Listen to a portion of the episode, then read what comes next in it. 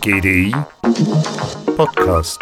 Wir sprechen über morgen. Heute über frugale Innovation. Der 18. Europäische Trendtag am GDI stand unter dem Motto Simplify, Reduce, Degrow. Vereinfachen, reduzieren, weniger wachsen.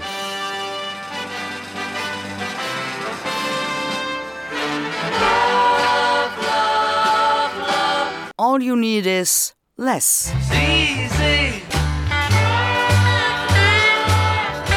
Nein, easy ist das nicht, auch wenn es easy tönt. You say, oh, less is more, that's simple. Or everybody will like that. It's like you don't have to do as much and you'll get more out of it. That's not the case. You have to do more. It's not that we can't subtract, it's just that our default mode of thinking is, hey, what can we add? Man muss nur weniger machen, dann bekommt man mehr heraus. Nein, das ist es nicht. Man muss mehr dafür tun, weil unser Standardmodus eben immer mehr will, sagt Leidi Klotz, Autor des Buches Subtract, The Untapped Science of Less. Zum schwierigen Subtrahieren und der ungenutzten Wissenschaft des Weniger kommen wir später noch. Keep it simple, less is more. Better with less ist die neue Wertegleichung. Nicht unbedingt more with less, sondern eben anders. Eigentlich less and better with less. So Lukas Jetzler, CEO vom GDI. Und bei besser mit weniger kommt die frugale Innovation ins Spiel. Das Wort frugal zählt zu den Wörtern, die durch ihr Klangbild und auch durch den umgangssprachlichen Gebrauch häufig konträr zu ihrer ursprünglichen Bedeutung verwendet werden. Ein sogenanntes Januswort. Also wenn man zu ihren Kochkünsten meint, das war ein frugales Mahl, dann ist das ein Lob. Es war aufwendig, gut und reichlich. Hingegen in der frugalen Innovation ist die Konnotation bescheiden, einfach, genügsam, schlicht oder sparsam. Die frugale Innovation ist eine Innovation, die mit dem in Forschung und Entwicklung weit verbreiteten Paradigma immer mehr, immer besser aufräumt und eine vereinfachte und anwendungsorientierte, entsprechend ressourcenschonende Lösung bezeichnet. Frugale Innovationen bedeuten, dass die Produkte die Bedürfnisse der KonsumentInnen eben exakt bedienen sollen. Ohne Schnickschnack, ohne tausend Features, ohne sogenannte Add-ons, die eigentlich nur von schlauen Kreateuren erfunden werden, um uns weiszumachen, dass man diesen neuesten Shit einfach braucht. So when we cut the crap, it became clear. cut the crap. Schluss mit dem Quatsch. Precautions. Der Anteil der Gesellschaft, der mehr Wert auf einen nachhaltigen, empathischen, ethischen Lebensstil legt, wird größer.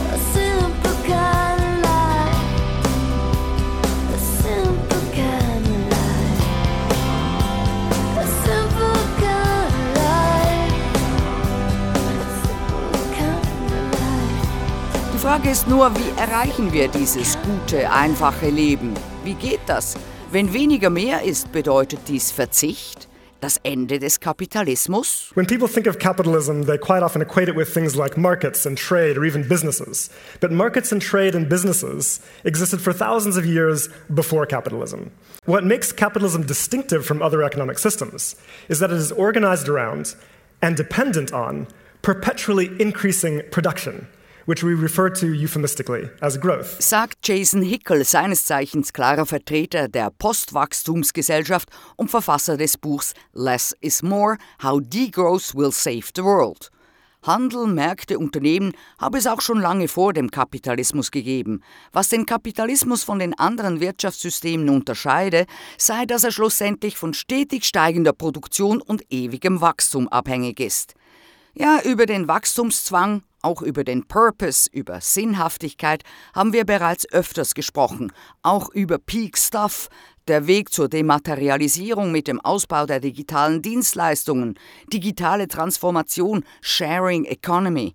Aber die Abkehr vom gängigen Mindset mehr ist mehr kommt nicht in die Gänge. Scientists and ecological economists have been calling for a fundamentally different approach, Wissenschaftler und ökologische Ökonomen fordern einen grundlegend anderen Ansatz und das ist die Wachstumsrücknahme, Degrowth.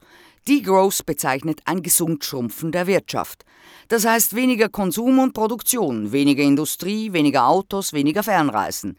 Denn die Menschheit lebe über ihre Verhältnisse in jeder Art und Weise und nur mit Wachstumsrückgang könne man einen gesellschaftlichen und ökologischen Kollaps verhindern. Und Jason Hickel gibt damit auch dem Green Growth, also grünem Wachstum und dem New Green Deal eine Absage. Denn durch Effizienzverbesserung das Bruttoinlandprodukt von Energie und Ressourcen abzukoppeln, damit es unbegrenzt weiter steigen kann, während die Umweltbelastung sinkt, sei zwar ein tolles Narrativ, das seit 50 Jahren kursiert, aber auch von WissenschaftlerInnen als empirisch unbegründet taxiert wird. Politicians say that we can continue to press on the accelerator of growth as long as we seek to make it green. The hope is that efficiency improvements uh, will allow us to absolutely decouple GDP from energy and resources, right? So that GDP can continue to rise indefinitely, even while environmental impact declines. These claims may seem fresh and exciting at first glance, but in fact, politicians have been peddling this narrative for more than 50 years, always promising that salvation is just around the corner. Yet it never happens. And indeed, scientists reject this approach as empirically baseless. Danke, ich kaufe nix, habe alles. Warning, warning, bullshit alert. Das gute Leben ist das einfache Leben. Dieser Satz ist oft ein Lippenbekenntnis. Regierungen streben weiterhin danach, das Produktions- und Konsumniveau ihrer Gesellschaft zu erhöhen. Das kontinuierliche Wirtschaftswachstum ist eine Selbstverständlichkeit und die Mehrheit der Menschen scheint Glück eher mit Extravaganz als mit Genügsamkeit in Verbindung zu bringen.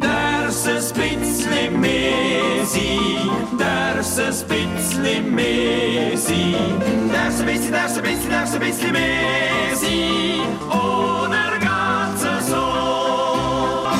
Gut, vielleicht klappt es nun mit Krise, Krankheit, Krieg und Klima einzusehen, dass es einen Paradigmenwechsel braucht, der vielleicht auch ein neues Trendwort stärkere Resilienz und Nachhaltigkeit und ein gutes Leben bringt. Verantwortungsvolle Unternehmensführung, die über ökonomische Interessen Einzelner hinausgeht, hin zu ganzheitlicher, regenerativer Lebensführung für alle. Nachdem uns nun Jason Hickel die Kappe gewaschen hat, möchten wir aber noch etwas konkreter werden. Tick tock, tick tock. Breakdown. Tick tock, tick tock, tick tock. I only got four minutes. Save the world. Wie hängen Wirtschaftswachstum, Wohlstand, Lebensqualität und Wohlbefinden zusammen? Und wie schauen wohlstandsschaffende und nachhaltige Potenziale für die Zukunft aus? Das neue effiziente und nachhaltige Wirtschaftsmodell sei die frugale Innovation. Wie gesagt, frugale Innovation bedeutet, mit weniger Ressourcen mehr zu erreichen. Man versucht für spezifische Aufgaben einfachere und günstigere Lösungen zu finden. Oder wie Navi Rachu, Autor von Frugal Innovation, How to Do Better with Less, es beschreibt. So, what do we mean by better with less? Is about generating more to values while not just minimizing but optimizing all the resources we already have. Vorhandene Ressourcen nicht nur minimieren, sondern auch optimieren.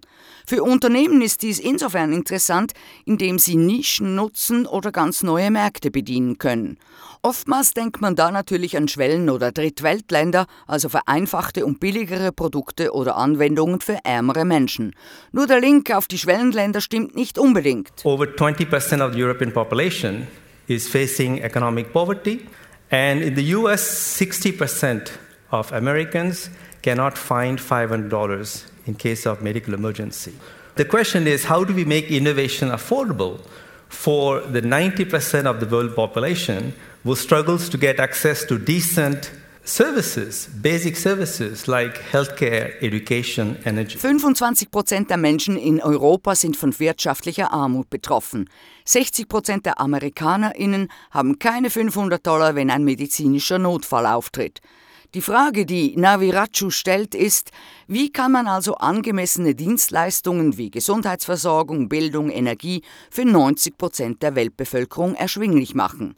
Das heißt, arme Menschen, die sich salopp gesagt nur abgespeckte Versionen leisten können, gibt es auch in der westlichen Welt.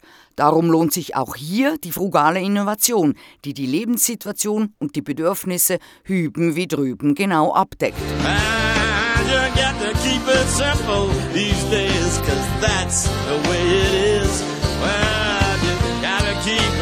keep it simple cause that's it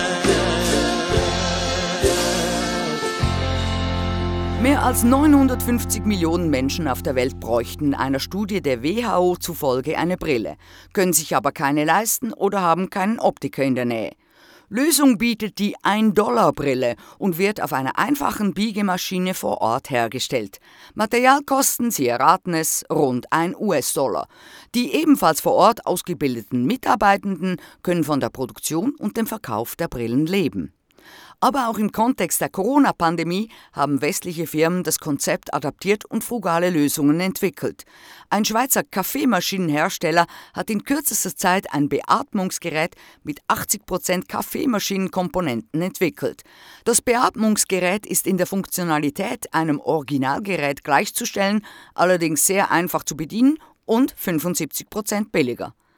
Dies sind Beispiele von sogenannten Good Enough Innovations, Innovationen, wo man das Produkt auf den Kontext reduziert und dadurch erneuert. Ein weiteres Beispiel präsentierte Lukas Neumann. Er promovierte zum Thema Frugal Innovation und ist einer der Gründer des Frugal Innovation Network. Das Beispiel ist eine Logitech-Maus konzipiert für Indien. Eine Computermaus für 100 Dollar mit einem hochpräzisen Laser hat einfach keinen Platz gefunden in Indien. Und dann haben sie angefangen, das Produkt entsprechend anzupassen. Das heißt, kostet jetzt statt 100 vielleicht 15 oder 20 Dollar und ist damit einmal für den indischen Markt, für den es konzipiert wurde, spannend, aber auch und im Sinne Reverse Innovation auf einmal ein Markt für die ganze Welt. Wichtig bei der frugalen Innovation ist der Perspektivenwechsel, eine klare Ausrichtung auf den Anwender. Die Wertschöpfung beginnt bei der Verbraucherin, kundenzentriert. Erst danach kommt die Marktstrategie. Der Schlüssel, sich auf das Bedürfnis des Kunden in seinem Kontext fokussieren und dann einen sauberen Cut the Bullshit Service anbieten. Also nicht, was können wir noch hinzufügen, damit unser Produkt zumindest in den Augen der Verbraucherinnen noch besser wird. Denn das ist Bedürfnisweckung, Kaufanreiz. Dies funktioniert aber. Auch wenn wir an ein x-beliebiges Problem herangehen, denken wir zumeist, was können wir hinzufügen, um es zu lösen, nicht, was könnten wir entfernen oder reduzieren. When you try to solve a problem, think, what can I add to make this situation better. We think first of what we can add, right? And then we move on before thinking about subtraction being a better option. Das sagt Leidy Klotz, Kognitionswissenschaftler und Autor des eingangs erwähnten Buchs Subtract, The Untapped Science of Less. What we're talking about here is doing things and then realizing that we need to keep doing things, and the thing that we need to keep doing is removing. Ein Teufelskreis, wir stapeln Zeug.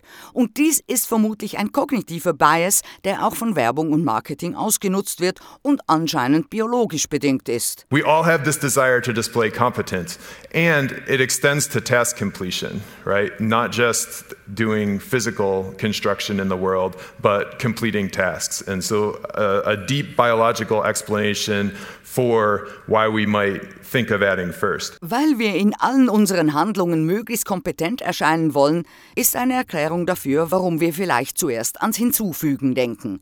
Ein gutes Beispiel von Klotz für Less is More, das Kinderlaufrad ohne Pedale, der vor über 200 Jahren erfundenen Dräsine nachempfunden, aber erst vor rund 20 Jahren zum Hit geworden. Can zip around on these bikes and they propel them like Flintstone cars with their feet. The subtractive innovation was just totally better. Nobody thought, hey, could we make this better for two year olds by removing the pedals? Das Entfernen der Pedale und nicht das Hinzufügen von Stützrädern oder ähnlichem war der durchschlagende Erfolg. Reduce, reuse, recycle. Reduce, reuse, recycle. Reduce, reuse, recycle. Reduce, reuse, recycle. It's a magic.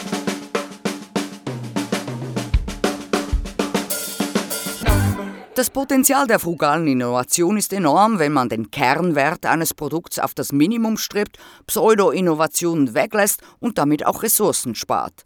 Eine neue Generation von UnternehmerInnen, die nur das an Ressourcen verwendet, was im lokalen Umkreis vorhanden ist, die Abfälle eines Produkts als Ausgangspunkt für ein anderes nimmt und effizient und nachhaltig produziert, soll zu einem neuen Wirtschaftsmodell führen. We've built a machine that recycles plastics. It sorts it and 3D prints new objects from that waste. And so it's an all in one machine where you can actually see the value of plastic. Die Firma PlastIF von Cassandra Delage hat eine Maschine gebaut, wo quasi oben Plastikabfall reinkommt und unten per 3D-Drucker Früchteschalen, Spiele, Gartenwerkzeuge, Blumentöpfe, Flaschenöffner rauskommen. Diese Maschinen stehen in Läden und Shoppingcentern und verdeutlichen, dass Abfall eine Ressource ist. Skaliert mit größeren Maschinen geht das auch. In Lagerhäusern werden lokal die Tonnen von Schrumpffolien, die die Waren auf den Paletten umgeben, einfach zu neuen Paletten oder zu Sitzbänken oder gar zu Prothesenhänden. Come back to circularity, transforming everything hyper locally. Auch ein gutes Beispiel für Kreislaufwirtschaft und Sharing Economy ist die niederländische Flow2. We help companies change their attitude towards ownership. If consumers have a garage full of stuff, then of course companies have warehouses full of stuff that they don't use all the time.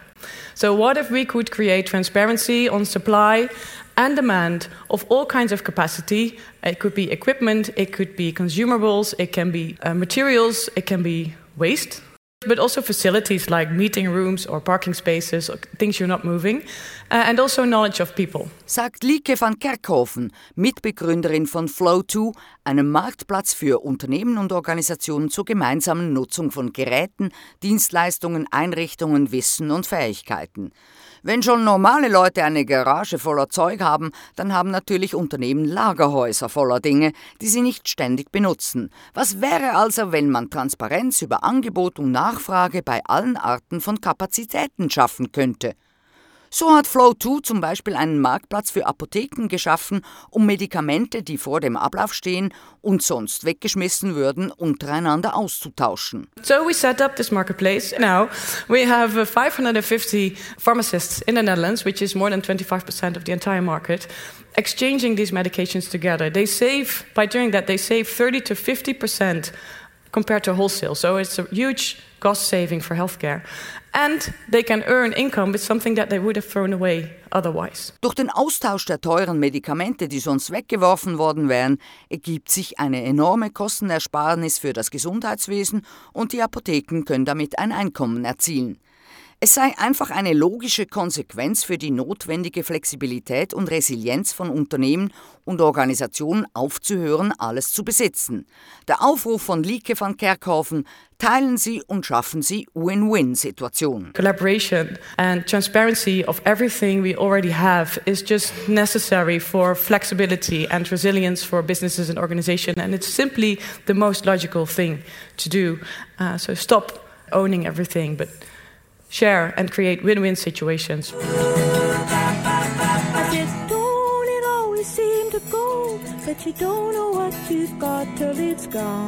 Gute Beispiele haben wir gehört. Aber reichen technologische Innovationen und die Steigerung von Ressourcen und Energieeffizienz? Legitimieren diese nicht nur die Fortführung des Status quo? Braucht es mehr?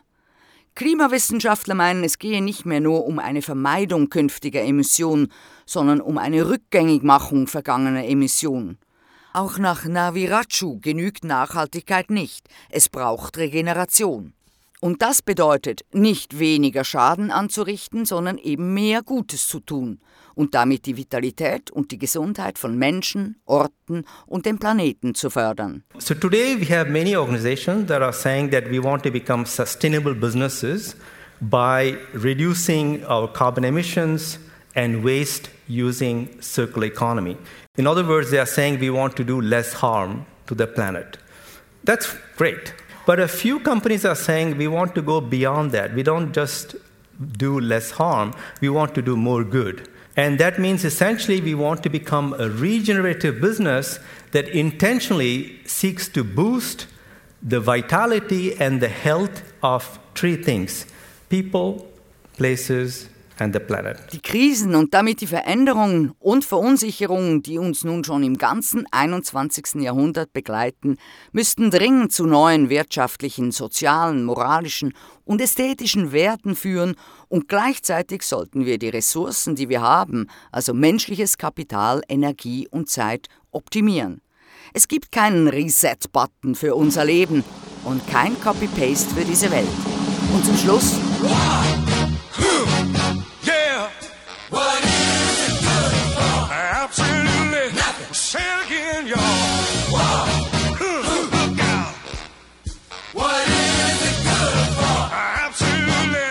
To me. Nothing. Listen to me.